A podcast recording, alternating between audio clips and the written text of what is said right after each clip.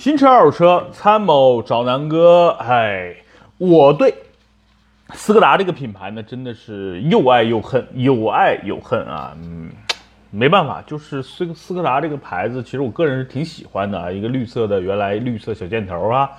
然后呢，这个车当年啊，就是大概在零八年到一零年前后啊，当时在国内销量特别好一款叫明锐的车，我那个时候。我估计八零后会比较了解啊，然后这个当时那个明锐卖的很火啊，我身边很多人买了。自此之后，好像斯柯达就没有一款车热卖过。然后呢，呃，它同门师兄对吧？这个大众的各种车型真的是卖的赚的钱是盆满钵满，哎，斯柯达就在夹缝中求生存，哎，挺不容易的。然后呢，这个你看这几年 SUV 火，然后呢，斯柯达旗下原来好不容易有一个小 SUV 了，跟途观同平台的啊，结果我不知道是哪个对吧？CEO 也好，还是 CO 也好，给起的名字叫野地，这一个名字我估计就毁了这小车的这一生啊，一生的这个清誉就被它毁了啊。其实那辆小车如果不叫野地，哪怕你叫个对吧途观。Mini 啊，我觉得假哪怕你就叫途观 mini，哎，我觉得这个车卖都会很好，因为这车紧凑级嘛，然后这个动力也不错，当时有一点四 T 高配的，当时还有一点八 T 嘞，对吧？那个小车如果配一点八 T，真的是飞呀！然后那车整体我是开过的啊，除了空间稍稍微窄一点、小点之外，如果是自己平时上下班开那车特别好，你其实就把它定义成一个通过性特别高的、动力更好的飞度啊，我觉得这么定义特别好。特别一个特别适合一两个人啊开这个车，然后出去玩什么的，底盘通过性也行，是吧？毕竟是个小 SUV 嘛。然后整个那个车其实是有实力的，就毁在这一个名字上了啊。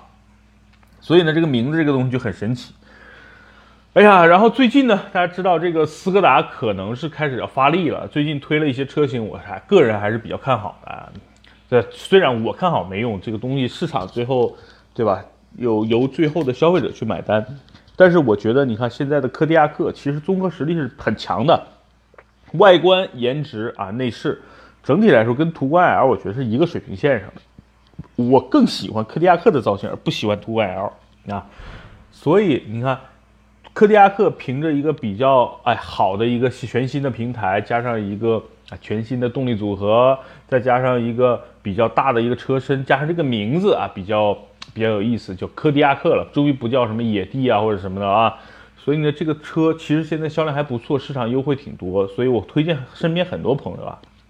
有一些朋友他说南哥，我就想买个 SUV，但是我不要日系的，不要美系的。我说那你就其实就想要大众啊。他说其实我就想要一个这个性价比高的，他就觉得途观 L 很贵，途昂更贵嘛。我说你去买途柯迪亚克吧。其实身边已经陆陆续续有个三五个啊。买柯迪亚克的朋友了，买完之后的反馈都是不错的啊。除了这大多数人觉得哎内饰还是有点太简陋了，我说哎呀，这个大众你就买个途观 L，你就觉得内饰就高档了吗？不就那样吗？所以他们心里也就平衡了。所以柯迪亚克真的是个好车。目前，第二呢，我觉得要不不得不再说说这个前段时间发布的那个呃叫克洛克是吧？那科洛克这个车呢，实际上我觉得它取代的应该就是。啊，原来野地的那个位置啊，它尤其它有点像原来老的途观啊，老途观这么一个尺寸，主打的一个紧凑级的这么一个 SUV。然后呢，这个车整体来说我觉得是不错的啊，动力呢 1.4T 的发动机，然后呢内饰外观其实跟柯迪亚克还是有点类似的。那那个它呢，我觉得就瞄准了一些，比如说单身啊，就是比如说这个。大学刚毕业的这些青年，然后呢，还有一些，比如说女孩子，我觉得大家可以哎花一个啊不到二十万的块钱，然后买一个挺精致的小 SUV，挺好的啊，就这么一类人群，我觉得挺好的。他这这次车展呢，又起了一个，又来了一个新车啊，我觉得也挺好的啊。这个车叫科米克啊，K A M I Q，科米克，这名字比较绕口啊。然后呢，这个车其实我看了仔细看了一下，它其实就是一个朗行嘛，对吧？其实就是个旅行版的一个呃，你说它是呃怎么说呢？它应该算是一个旅行版的明锐，还不像，它就是一个超级小的 SUV 版的这么一个呃明锐吧，对吧？可以这姑且这么认为。那这个车应该不叫明锐，应该叫新锐了，它有点像这个呃，比如说这个心动那个平台改这个改的一个跨界车啊，就类似呃捷达捷达的旅行版类似吧，我觉得哈。那这个车呢紧凑级，然后动力呢用的是一点五升的动力，请记住哦，它用的一点五升，而不是原来的一点六了。这一点五是什么呢？就是大众集团今年开始陆陆续续会在所有的这些入门的低端的或者叫入门版的家轿里边会放的一个啊动力总成一点五升，淘汰了原来的一点六自然吸气那个发动机啊。那这个车其实我看了一下外观的颜，这个颜值其实跟原来野地挺像的。其实我觉得它就是个，呃呃，换了一个轿车底盘，然后加高了的，然后一个旅行版的这么一个野地啊，大概是这么个意思。就是整整个车定位跟原来的尺寸跟原来野地很像，就是一个更小的了。那这个车我觉得就有点尴尬了。那它它它这么小，它到底要干嘛呢？后来我也想明白了，就是。大家想一想，现在的斯柯达 SUV 市场的布局啊，接近二十万或者超过二十万就由柯迪亚克啊来来来镇守，十五万左右就由刚才说的科洛克那个那个车来来来来铺来铺，那十万啊上下，其实用这个叫科米克这个车来来布局，我觉得是可以的啊，就是它是一个特别便宜的入门的一个 SUV，而且是个合资品牌。